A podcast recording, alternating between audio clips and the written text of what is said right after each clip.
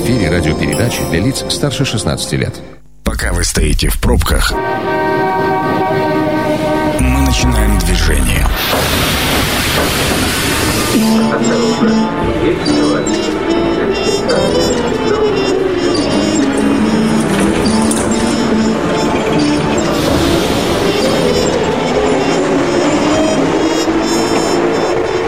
Метро. Главные темы Красноярска. Друзья, добрый вечер. Меня зовут Екатерина Кузьминых. Очень рада всех приветствовать на волнах главного радио Красноярска. И очень хочется мне сделать немножко позитивной нашу не самую позитивную тему, потому что, с одной стороны, она связана с коронавирусом и с пандемией, а с другой стороны, с помощью и поддержкой, психологической помощью. Онлайн-психотерапия, так звучит тема сегодняшнего эфира, и я с удовольствием представлю наших гостей. Это Сергей Иванов, психолог, член Общероссийской профессиональной психотерапевтической лиги. Я полностью прочитаю все регалии, но один раз можно. Заместитель председателя председатель общественного совета при Министерстве здравоохранения края и член гражданской ассамблеи Красноярского края. Добрый, Добрый вечер, вечер, дорогие друзья. И Александр Бендера, Здравствуйте вам. Психиатр, главный внештатный специалист э, Минздрава края, заведующий филиалом Красноярского краевого психоневрологической больницы, Красноярской краевой психоневрологической больницы номер один. Все верно? В Овсянке. В Овсянке. А, Александр и Сергей. СМИ постоянно, ну, действительно, огромное количество, особенно последние дни, когда у нас рост заболеваемости по ковиду, кривая опять пошла существенно вверх, ну, как бы упоминается психологическая помощь и возможная потребность в ней.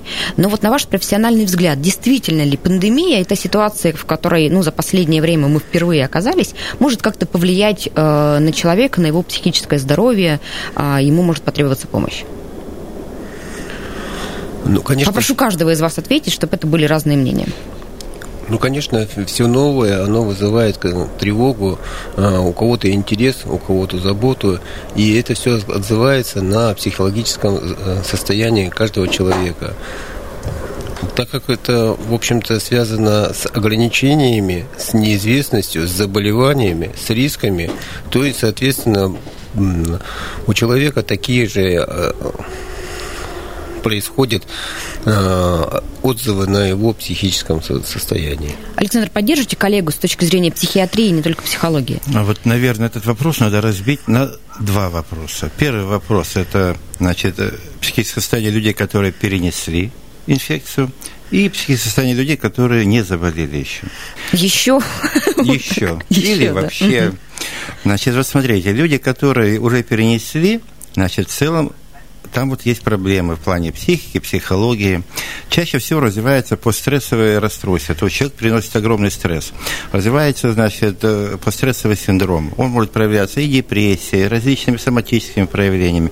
Они нуждаются действительно в помощи, они обращаются, значит, и нуждаются в лечении. Основная масса людей, которая не болела, вот кто-то из них, не, основная масса не воспринимает вот, важность этой инфекции. И мы это видим в проявлении, что хотят носить маски, да, не хотят дистанцироваться. Я разговаривал вот с психологом, с одним психологом очень известным.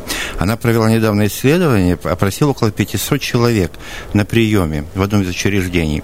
Она сделала вывод, что порядка 5% из 500 примерно осознают опасность ковидной инфекции. Остальные относятся, что «А, это так, это так, это игрушки. Отсюда мы имеем и эпидемию продолжения, и, значит, что несоблюдение дистанции, не ношение масок и т.д. и т.п. Хотела чуть позже задать этот вопрос, но вот вы почти э, сами к нему подвелись. Очень часто я последнее э, время говорю людям, я переболела, и действительно переболела, у меня был положительный тест, очень в легкой форме я перенесла, в отличие от, например, своих родственников. И мне очень многие люди в ответ говорят, мы, наверное, тоже. А, у них нет никаких подтверждений, у них они не сдавали тестов, они не, то есть они не сдавали ПЦР, они не, не сдавали кровь на антитела, но у них есть такая убежденность. Что это? Это ну связано как-то с психологией? Я-то вижу в этом, э, ну, некую такую э, желание убедить себя, что мы вот как-то уже переболели, поэтому, наверное, нас больше это не касается, и нам э, ничего не страшно. Ну, это как раз и говорит о тревоге человека за своего здоровья. И это, в общем-то, достаточно нормальное. То есть человек забота. декларирует, что он не боится, а на самом деле э, это проявляет его опасения. Так получается? Ну, что он не боится? С этим он говорит, я переболел, мне не страшно, я могу не носить маски, я могу ходить где угодно, я, наверное, уже переболел. Мне так кажется, потому что месяц назад у меня сопли были. Но он уже об этом говорит, так. значит, его это беспокоит. И, в общем-то, ну, что это такое, это надо разбираться с ним с каждым человеком в Просто в таких очень много. Среди моих знакомых таких очень много. Вот я согласен с коллегой. Вы знаете, существует у психологов такое понятие, как методы социальной защиты личности. Вспомните, когда вы идете на экзамен, шли на экзамен, говорили, я ничего не знаю, я ничего не знаю, да? А на самом деле вы все знали. Здесь работает тот же механизм. Человек боится ковида, а потом говорит, я не заболею. То есть внутренне я говорит, что да нет, со мной такого не случится. Я вот вижу в этом, хотя человек, очевидно, все-таки переживает и боится. Скажите, а, что-то хотели добавить? Да, я сейчас вспомнил такой старый анекдот, когда ежик стоит перед зеркалом, говорит, я не чихну, я не чихну, а пшки, это не я, это не я. Скажите, а, а кому больше нужна помощь? А, медикам, а, тем, кто боится заболеть, а, тем, кто перенес? Э, есть ли зависимость перенес в легкой или тяжелой форме? Кто в большей зоне риска? Нет, наверное, ответа на ваш вопрос, потому что это новая инфекция. Сейчас только все с этим столкнулись, начинают изучать и какие-то данные, они все недостоверные, понимаете, поэтому что-то говорить. Но мы видим сегодня люди, которые переболели, допустим, вот я знаю, что врачи, часть врачей не хотят вернуться в красную зону, хотя вроде получают деньги, говорят, я не пойду больше в красную зону. Кто-то идет. Конечно, надо понимать, что компенсируют деньги, поэтому правильно наш президент акцентирует внимание, все-таки деньги компенсируют те неудобства и, и все. Вы знаете, я вот сам вот в понедельник дежурил, я два раза одевался, принимал больных, но не как в красной зоне, одевался одеваешься. Все это тяжело. Это перчатки, маска, колпачок, щиток. Это не очень хорошо. Поэтому здесь нет достоверных данных, все очень еще относительно, все изучается и все надо смотреть. А по тем людям, которые уже состоят на учете, у которых есть какие-то заболевания, у них ну, как бы больше заметны какие-то возможные реакции или нет? Кто, кто больше подвержен вот этой повышенной тревоге? А, люди, у которых и так есть какая-то патология, или а, совершенно здоровый а, психический человек может а, тоже оказаться в не очень стабильном состоянии? Вы знаете, вот подвержен тревоге может быть каждый человек. И это зависит еще и от э, той информации, которая с каждый, каждый день у нас им появляется перед глазами. Едешь в автобусе, будь осторожен. И, э, с, э, с радио тоже идет э, оповещение о том, что э, коронавирусная инфекция еще не отошла. Будьте внимательны. И здесь тревога, она никуда не уходит, только продолжается. Мы просто как-то начинаем с ней как-то научаться жить но то, что она есть, мы это все-таки замечаем в каждодневной своей практике, потому что нарастает только обращение людей за помощью. И в этом плане, ну, конечно, хочется порекомендовать, чтобы действительно соблюдали те рекомендации, которые ну, они достаточно адекватные и простые. Мыть руки, соблюдать дистанцию, носить маску. Ничего такого сложного в этом нет. Когда когда начинается какая-то вот ситуация очень неприятная у человека, человек мобилизуется, и, значит, собирается. И понимаете, здесь то же самое это работает. Люди, это ведь только начало, еще несколько месяцев всего тянется. И люди сейчас собраны, мобилизовались, используется ресурс да, внутренний человеческий. Но когда-то он кончится, или начнет истощаться. Поэтому я думаю, что послед... последствия психологические вот этих всех проблем, они еще будут. А тем Они более, еще будут впереди. Тем более посттравматический синдром, он, как правило, проявляется позже, через 2-3 месяца, намного а позже. какие симптомы? Вот что мы э, должны в себе почувствовать, чтобы понять, черт, это может быть связано с тем, что я переболел, мой родственник переболел. Как это может проявляться? Как, как понять, что мне, вот как бы я нахожусь в состоянии, что мне нужна помощь? Это состояние, в первую очередь, психи... психологического дискомфорта. Он может проявляться, я уже говорил, может быть депрессия, может быть какие-то, значит, непонятные сердцебиения, головные боли, приливы жара, подъемы температура, температуры. То есть клиника э, постстрессового состояния очень обширная. Туда почти все, что может быть. Но чаще всего мы сталкиваемся все-таки с депрессивными состояниями, субдепрессивными. И вот все, наверное, в основном. С, с тревогами, это с тревогами, тоже, да. фобиями. Друзья, а, пришло время узнать мнение красноярцев по поводу темы нашей беседы. 219 11 10, телефон прямого эфира. И у нас есть первый дозвонившийся. Внимание! Мнение сверху. Здравствуйте, как вас зовут? Алло, здравствуйте, Николай меня зовут. Николай, вы с вопросом или с мнением со своим? Ну, как-то я даже не знаю, просто вот состояние психологическое людей каково, которые ездят, понятно, что в общественных местах, в магазинах надо маски носить, а который едет один в своей машине на работу, и он в масках и в перчатках. Что с ними делать будем потом после пандемии? Спасибо, Николай, за, за ваш вопрос. Ну, действительно, я очень часто в самолете, например, видела человека, женщину, которая ехала, это было самое начало пандемии, в маске, в перчатках, и в перчатках она ела гамбургер. Ну, как бы... Что Николаю ответим? Николаю ответим, что те люди, которые э, соблюдают вот эти сегодня меры, действительно, некоторые э, э, заботы о себе, они кажутся чересчур не, через, ну, чересчур, чрезмерными. Через, чересчур да, к себе внимательные. Но но это, в общем-то, та реальность, с которой мы сталкиваемся. Вот как Александр Петрович сказал, что, в общем-то, никто не знает, как проявляется, и люди защищаются так, как могут, так, как умеют.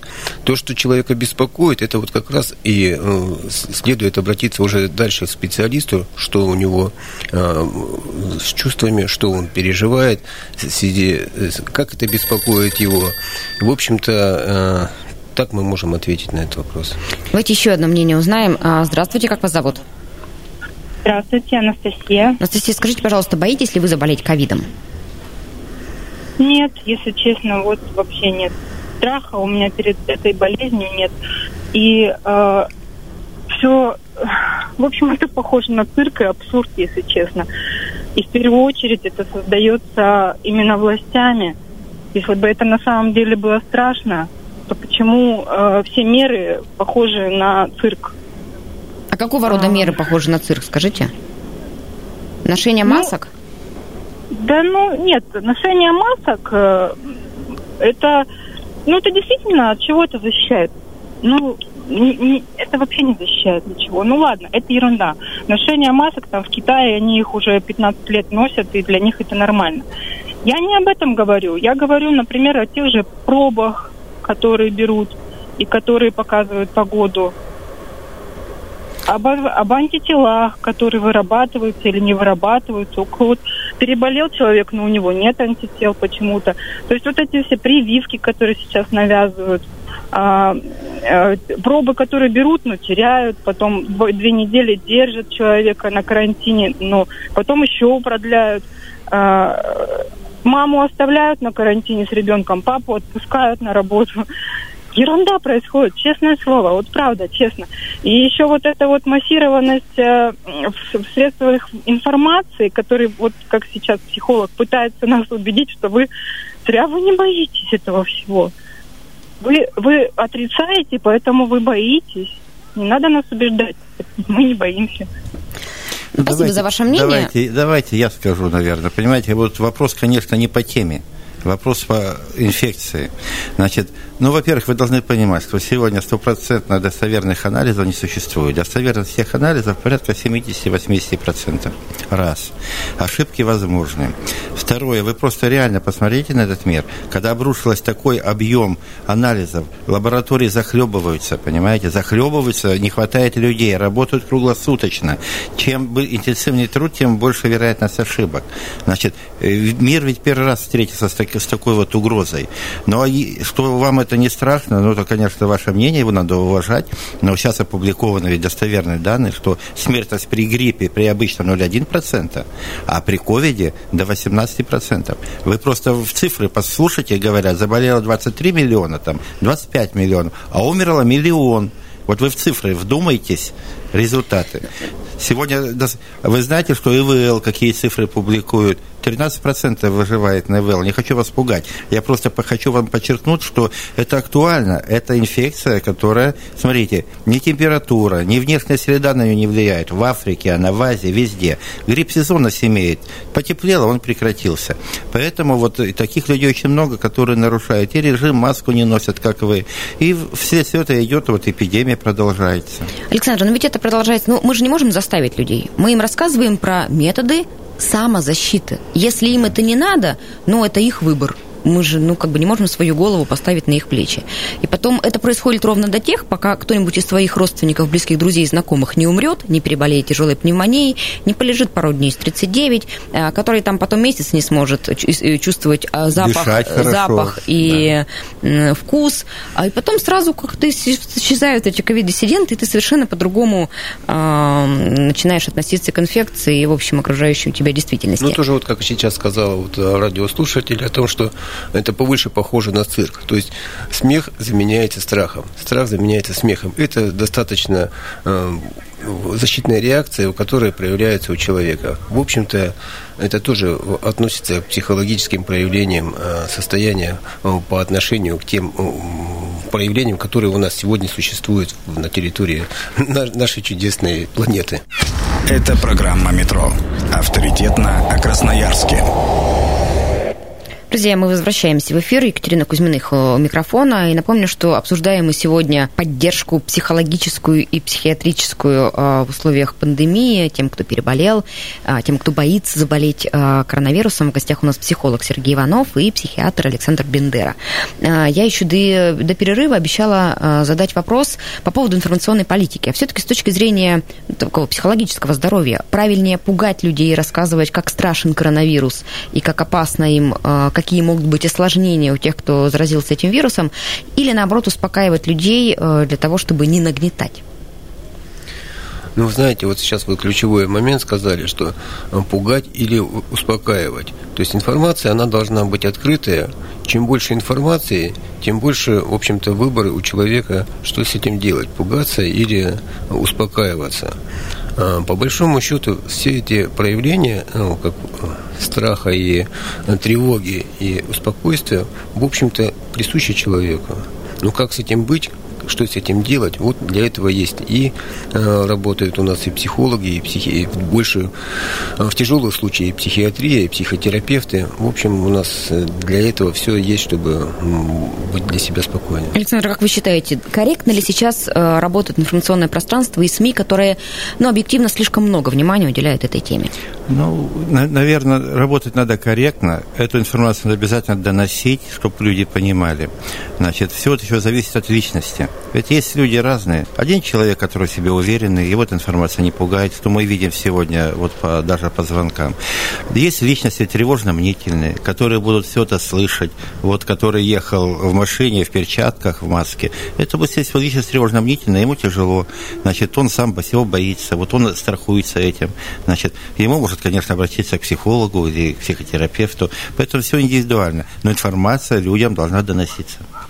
А что касается врачей, а, с одной стороны, э, медицинские работники, ну, казалось бы, подготовлены к любой ситуации, но, тем не менее, им сейчас тоже, они тоже сейчас нуждаются в помощи, и работа для тех, кто а, трудится в красной зоне, ведется. Как, как это все организовано, как, какая помощь оказывается врачам? В каждой больнице организована помощь э, с точки зрения э, главврача по-разному. Например, в краевой больнице у нас э, главврач разговаривает с каждой бригадой перед входом в красную зону. После выхода тоже происходят встречи. Что беспокоит? Какие-то социальные вопросы, какие-то личные вопросы проясняется. И для людей это легче все-таки усваивать то, что происходит ну, непосредственно в тяжелых условиях работы, потому что действительно это очень тяжелые условия, когда в течение нескольких часов нельзя разоблачиться из этих э, достаточно э, неудобных э, одежд, которые э, должны носить в этих красных зонах врачи. Соответственно, в, в четвертой больнице я знаю, что э, людей подготавливали заблаговременно, проводили и психологические э, с ними встречи по работе и с тревожными больными, и с родственниками. В общем-то, единого подхода у нас на сегодняшний день нет, но мы пытаемся это как-то сегодня выстроить э, с Министерством здравоохранения, потому что, в общем-то, Министерство заинтересовано в том, чтобы психическое благополучие и сохранение здоровья граждан это все-таки в приоритете работы э, ведомства. Вопрос очень актуальный. Значит, по-разному все относятся к этому вопросу. А, буквально вот во вторник было, было значит, совещание в министерстве, а, поднимался этот вопрос. А, э, краевой диспансер выделил трех психиатров для 20-й больницы, для краевой больницы, для БСМП.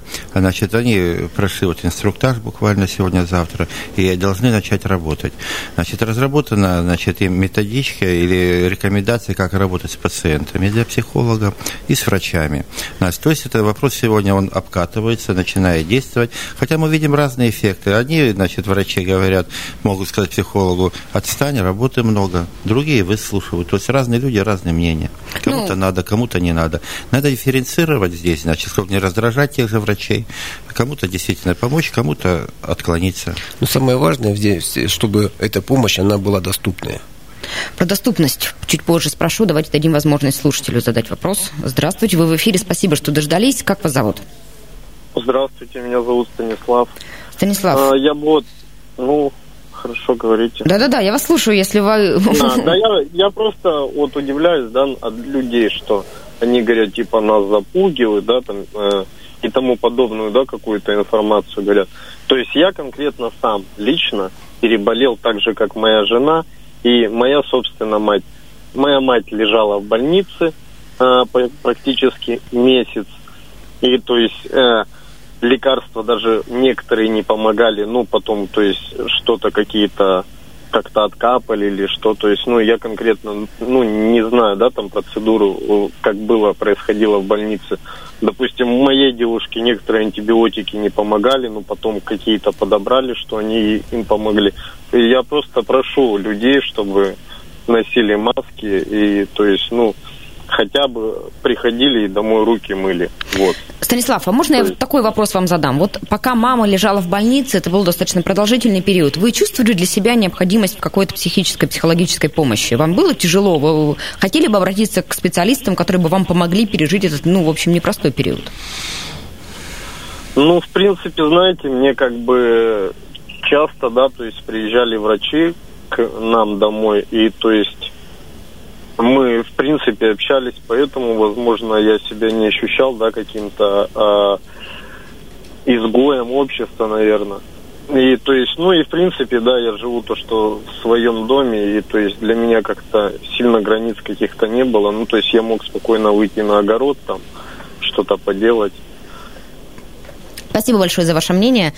Хочу, э, Александр, наверное, вас спросить, а хватает ли времени сейчас на родственников пациентов? Вот мне кажется, что в самой уязвимой ситуации находятся те ну, родственники тех, кто лежит э, в больнице. Он может быть в тяжелом состоянии, и врачи зашли в красную зону, а кто разговаривает, кто рассказывает тем людям, предоставляет информацию так важную э, для спокойного состояния родственникам этих пациентов? Ну, вопрос сложный. Конечно, врачи очень заняты, они одеты. Разговаривать просто они не могут, если ты одет в костюме. Поэтому информацию, значит, предоставляет другой персонал, какую-то информацию ну, предоставляет. Но людям, конечно, очень тяжело, потому что действительно добиться достоверной информации очень сложно. Но люди должны понимать, что ну, нет возможности, ресурсов каждый раз отвечать на все звонки. Опять ответ... встречаемся, что есть тревожные люди, которые будут звонить пять раз в день, есть кто-то один день позвонит. Значит, кто-то есть понимает, кто вообще не будет звонить, кто-то вообще не лежит будет и звонить. лежит. Но и опять говорю, что это все новое, поэтому все надо отрабатывать. Но это проблема, что вот с родственниками, с врачами, эта проблема актуальна актуальна работа с ними, она постоянно озвучивается в ну, среде. задача такая вообще в министерстве да, есть? Да, На это да, обращают это, внимание, понимают да, необходимость это работы в этом направлении? озвучивается, говорится, что надо беседовать, значит, что эту работу надо проводить. Понятие есть такое. Как это сделать, если знать уметь, Предлагаю принять очередной телефонный звонок. Здравствуйте, как вас зовут? Здравствуйте, Андрей. Андрей, слушаем вас. Есть у вас какой-то вопрос или мнение? Ну, я тоже, как казалось, переболел э, в легкой форме. Э, и у меня все равно как бы, ну, жена, ребенок мы живем. И вот э, у них как бы не обнаружилось вообще ничего, хотя это все очень странно. И вот э, нервы были только в том случае на пределе, когда, в принципе, через две недели вот мне принесли пару пачек орбидола, это все лечение было. Я год пропил, и, в принципе, я чувствовал себя уже хорошо через четыре дня. Но я находился дома как бы в такой изоляции 21 день. И были непонятки. Ты им звонишь, никто тебе ничего не скажет. Ждите, ждите. И вот так вот ждал три недели. И там один раз и результат анализов теряли. Я не знаю, специально, не специально это все, конечно, делалось. И вот, вот только вот на этом вот, ну, как бы вот, нервы были, что ты, в принципе, и здоровый человек, и э, родные люди, которые рядышком не болеют, а ситуация была напряженная. Спасибо большое за ваше мнение. Скажите, как вам кажется, вот э, необходимость самоизоляции, что вообще страшнее, находиться в четырех стенах или э, опасность и страх перед, собственно, болезнью? Что больше давит на людей? Ну, больше э, переживаний дает, как мы видим, все-таки неизвестность. Вот о чем мы сегодня и говорили, вот Александр Петрович упомянул о том, что информировать людей надо. Надо информировать не только э, о, об опасности, но и, скорее всего, еще и, что называется, как через личный кабинет. Что происходит с больным, на какой стадии его анализы, в каком месте он находится из лечения. Я думаю, что вот этот вопрос сегодня у нас как раз и стоит на повестке дня, как один из важных для реализации, что называется, бережливой поликлиники и э, отношения к, э, к пациенту ну, со стороны э, ведомства здравоохранения. Ну, хочется ответить, что сегодня почему-то многие вопросы касаются не психологического здоровья, да, а об организации помощи больным с новой инфекцией. Но мы сегодня говорим о психологических проблемах и все время уходим в сторону. Мы все время уходим в сторону, потому что система не отлажена, то, о чем да, вы очень много да, говорите. И да. людям некогда подумать о своем психологическом здоровье. Им нужно выяснить, как у них э, родственники в больнице, и вообще получить медицинскую помощь. И сначала не помереть от ковида, а потом уже думать о том, как вот тебе поправить свое пошатнувшееся психическое ну, здоровье. Ну, а состояние одиночества, самоизоляции, ведь понимаете, что мы существа социальные. Нам нужна значимость, нам нужны контакты, зависит от личности. То есть сегодня все-таки мы говорим в преддверии Дня психического здоровья. Значит, и от этого зависит и состояние человека, который находится в самоизоляции. Должна быть гармоничная личность, которая очень много от нас зависит. Человек должен иметь хобби, работу, семью. Когда эти векторы развиты в достаточной мере, допустим, самоизоляция, да, у него остается хобби, семья, у него меньше шансов перенести какие-то стрессы. Однокомнатная квартира и двое детей до трех лет. Ну вот вообще никаких стрессов у человека. Да, а, он, а он сидит модельки клеит, потому что у него же хобби ну, есть. Вот мы ведь знаем, что в Китае на 30% после самоизоляции э, разводы возросли. А у нас, кстати? И у нас тоже есть такие данные, что разводы усилились, потому что люди узнали, вдруг муж и жена прожили 10 лет и узнали друг друга более подробно. Так может и неплохо, может такие семьи должны распадаться? Ну, раз они вопрос, не выдержали вопрос спорный. самоизоляции. В, Конечно, вот, вот в чем еще одна из опасностей самоизоляции? Но еще опять зависит очень сильно от личности. И люди вот наши, ведь они воспитаны как? Я выпил таблетку, да, и мне должно быть хорошо. Значит, они не несут ответственность за свое здоровье. Но сегодня эта работа ведется очень активно. Вы ответственны за свое здоровье, не врачи. Понимаете, врачи могут, что в соматике, что в психиатрии, 15-20% повлиять на здоровье человека. А влияет, значит, э, личность, экология, питание, образ жизни. Так вы, люди, должны ведь это понимать. И сегодня надо ценить свое здоровье. Посмотрите, как дорого сегодня болеть. Мне Мы ведь это только сейчас начинаем осознавать. Я вижу, я уже дедушка, я вижу молодежь, с которой общаюсь. Вот нормально, ну, не сказать, сказать нормально, многие осознали это и стараются именно развиваться правильно. Но ведь не все. Мы же еще говорим о том факторах, вот сейчас больше всего затрагивается, то, что влияет на психическое здоровье. Э, не, мало информации о своем собственном излечении. Э, информация о, об опасности новой коронавирусной инфекции, о э, возможности лечения, о мерах предосторожности. Это все влияет на психическое здоровье человека. И та вот, культура психологической помощи, о которой мы сегодня говорим, на самом деле вот психологическая и психи, психотерапевтическая помощь у нас, она в широком доступе достаточно недавно, ну, по меркам э, развития науки, практически э, начала развиваться. Это э, с конца 80-х, с начала 90-х годов. Александр, можно вам короткий очень последний вопрос? А в чем, собственно, мы просто до эфира об этом говорили достаточно много, а в чем причина вот этого настороженного отношения к, к помощи, обращения к психиатрам, к психотерапевтам? Ну, вот э, есть такое понятие, значит, э, стигма, то есть древнегреческое это перевод ярлык. На психиатрию навешено очень много ярлыков, что мы такие, мы сякие, мы очень много вреда делаем. На самом деле психиатр очень регламентирован в своей работе. Мы работаем строго по приказам, по законам. Значит, люди не понимают этого и боятся. Но сегодня уже другой принцип оказания психической помощи. Сегодня мы даем людям, значит, которые раньше болели, права, мы даем владеть оружием. Это все работает. Сегодня нельзя человека силой положить в психическую больницу. Добровольно с 92 года. У меня в кабинете постоянно проходят суды. Значит, человек говорит, я не хочу ложиться, а врачи расценивают, подают в суд. Сегодня врач-психиатр силой положить человека в больницу не может, только через суд. Это работает много лет. А давайте скажем про телефоны для добровольной помощи. Никогда вам нужно через Вы знаете, вот чтобы не занимать много времени, сегодня помощь, она, различная помощь оказывается во многих ведомствах. В образовании, значит, в социальной политике. Я скажу про здравоохранение. Телефон горячей линии есть Ломоносова. Значит, не буду называть там три телефона, просто открыть сайт, можно посмотреть. Телефон горячей линии Вачинский в психоневрическом диспансере тоже оказывается. И еще сейчас присоединился госпиталь инвалида войны. У них тоже, значит, телефон горячей линии. Они оказывают и по ковиду помощь, и еще такую психиатрическую, психологическую помощь. Там работают специалисты. На сайтах можно посмотреть и можно обращаться. Ну, то есть, с одной стороны, нужно, резюмируя, нужно умеренно опасаться, но не слишком бояться, а в случае чего обращаться за помощью к специалистам. Ну, даже не опасаться, а скорее всего знать, что, что, э, какие последствия влечет за собой заболевание э, этим э, вирусом. Спасибо большое гостям, спасибо слушателям. Друзья, всем удачи и до свидания. До свидания. Станция конечная. Поезд дальше не идет. Просьба освободить вагоны. Thank you.